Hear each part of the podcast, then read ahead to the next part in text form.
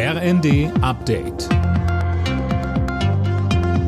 Stündlich neu. Auf den Punkt informiert. Ich bin Daniel Stuckenberg. Guten Abend. Der Bund will die geplante Gaspreisbremse offenbar vorziehen. In einem Beschlusspapier für die Ministerpräsidentenkonferenz morgen steht, die Regelung zur Entlastung der Haushalte soll wie geplant ab März kommen, aber rückwirkend zum 1. Februar gelten.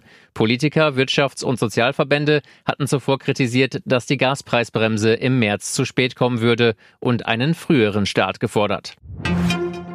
Bundesinnenministerin Faeser wird zum WM-Auftaktspiel der deutschen Fußballnationalmannschaft nach Katar reisen. Das hat sie nach einem Gespräch mit Katars Regierungschef in Doha gesagt.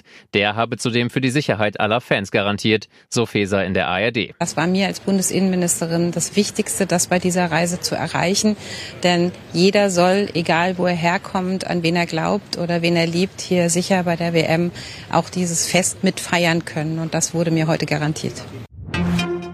Bei Galeria Karstadt Kaufhof stehen tausende Jobs auf der Kippe. Die Warenhauskette hat erneut Insolvenz in Eigenverantwortung beantragt. Tom Husse, die Gewerkschaft Verdi, stemmt sich gegen die drohende Schließung von Galeria-Filialen. Ja, richtig. Verdi hat angekündigt, um jeden Arbeitsplatz kämpfen zu wollen. Die Gewerkschaft fordert, es muss jetzt zusätzliches Geld in das Unternehmen fließen. Auch der Deutsche Städtetag setzt darauf, dass möglichst viele Filialen und Jobs erhalten bleiben. Weitere Schließungen wären für die betroffenen Städte ein tiefer Einschnitt, sagte Städtetagspräsident Lewe. Mit den Kaufhäusern würden auch wichtige Orte der Versorgung und Begegnung verloren gehen.